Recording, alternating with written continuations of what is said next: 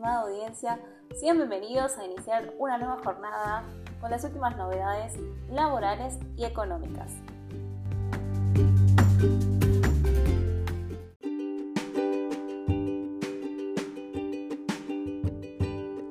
Gobierno reglamentó la suba del piso de impuestos a las ganancias.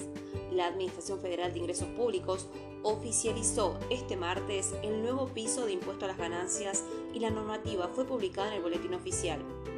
La decisión del gobierno beneficia a trabajadores y trabajadoras con salarios mensuales de hasta 280 mil pesos brutos que dejen de pagar el monotributo.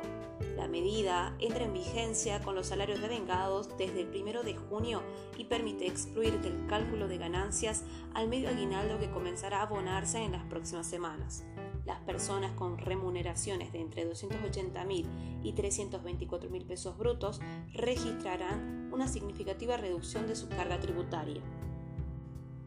La resolución general número 5206-22 de la FIP, que instrumentó el nuevo piso a partir del cual se empiezan a pagar ganancias, se firmó el último viernes a tres días de la sanción del decreto 298-22.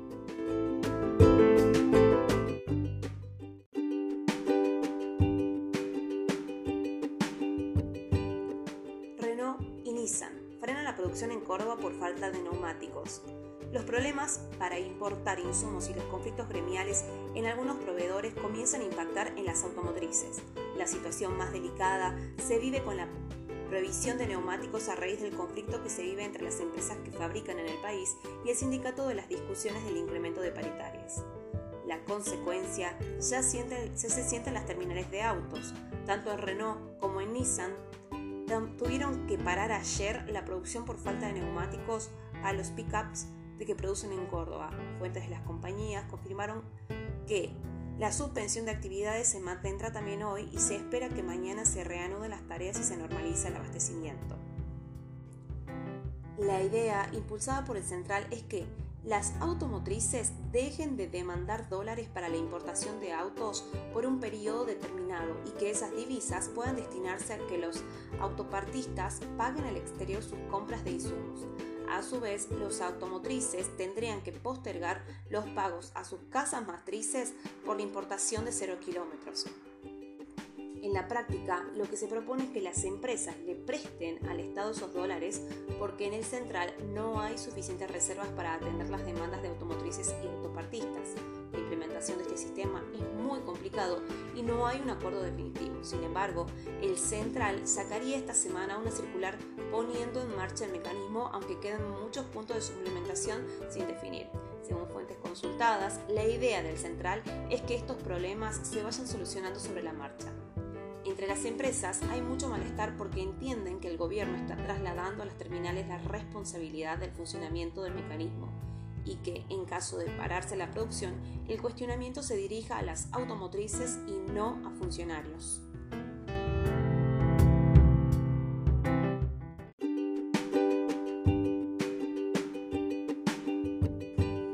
Aguinaldo para jubilados y pensionados.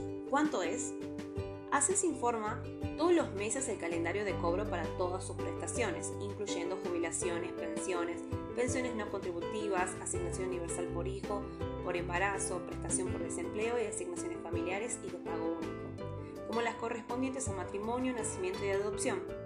Los calendarios de pago de todas las prestaciones del organismo previsional pueden consultarse a través de la página web del organismo y en sus canales de Facebook, Twitter y telefónicamente llamando al 130.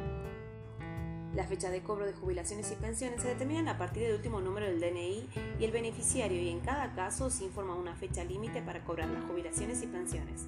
Respecto al día específico de cobro, el aguinaldo se percibe en la fecha en la que ANSES asigna para el cobro de junio. En medio aguinaldo se calcula como el 50% del mayor pago mensual devengado por todo concepto dentro de los semestres que culminen en los meses de junio y diciembre de cada año.